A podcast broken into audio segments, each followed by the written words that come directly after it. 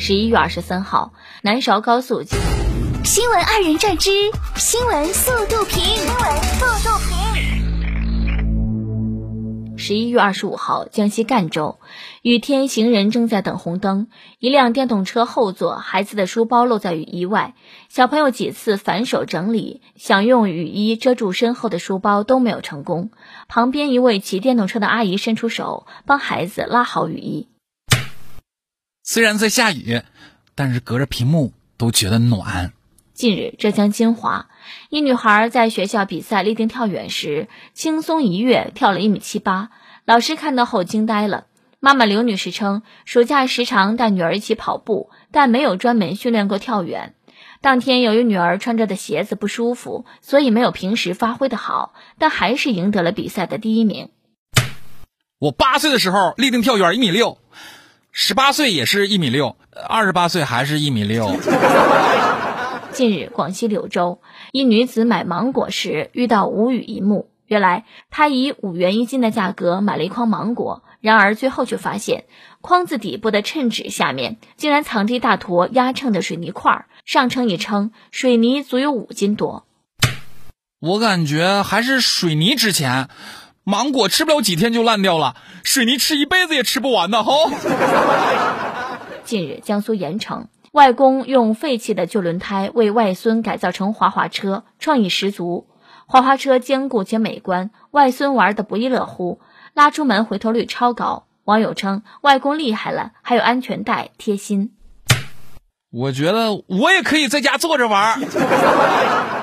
十一月二十二号，云南省孟连县四名男子趁着夜色潜入一种植基地，近六小时偷到牛油果逾一吨。据悉，四人分工明确，有人负责摘果，有人负责搬运，有人负责装车。当民警赶来时，已经身心俱疲，不想跑了。目前，四人因涉嫌盗窃罪被刑事拘留。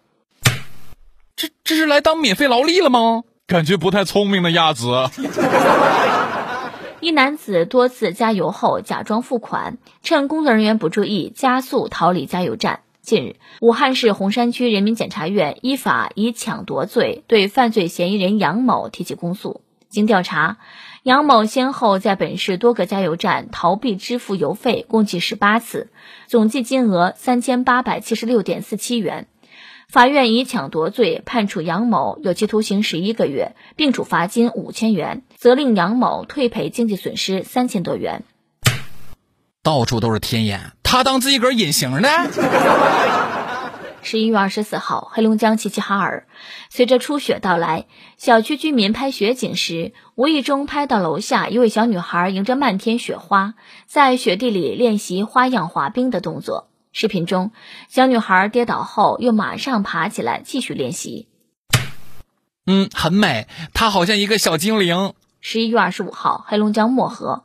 一村民家来了一只形似猫头鹰的大鸟，村民救助后交由派出所。经了解，这只大鸟是国家二级保护动物雪鸮。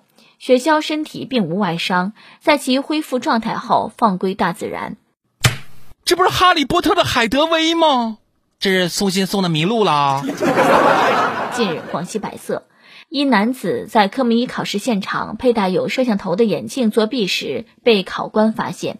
男子随即被带出考场，并搜出遥控器、耳麦等设备。经询问，该男子因驾驶证被记满十二分，需参加科目一考试，但连考七次均未通过，于是通过他人介绍，花六百元购买作弊设备。目前，男子已被移交当地派出所，案件还在进一步调查中。考不过就买个自行车吧，真的何必呢？近日。南京一只边牧自己跑进了派出所，民警发现不是流浪犬，便在居民群中发布了寻狗启事。不久后，狗主人拿着狗证来到派出所。据主人介绍，狗狗当天上午走失，没有想到五个小时后自己跑到派出所。温馨提示：出门遛狗一定要拴紧狗绳。众所周知，边牧是边牧，狗是狗。十一月二十五号。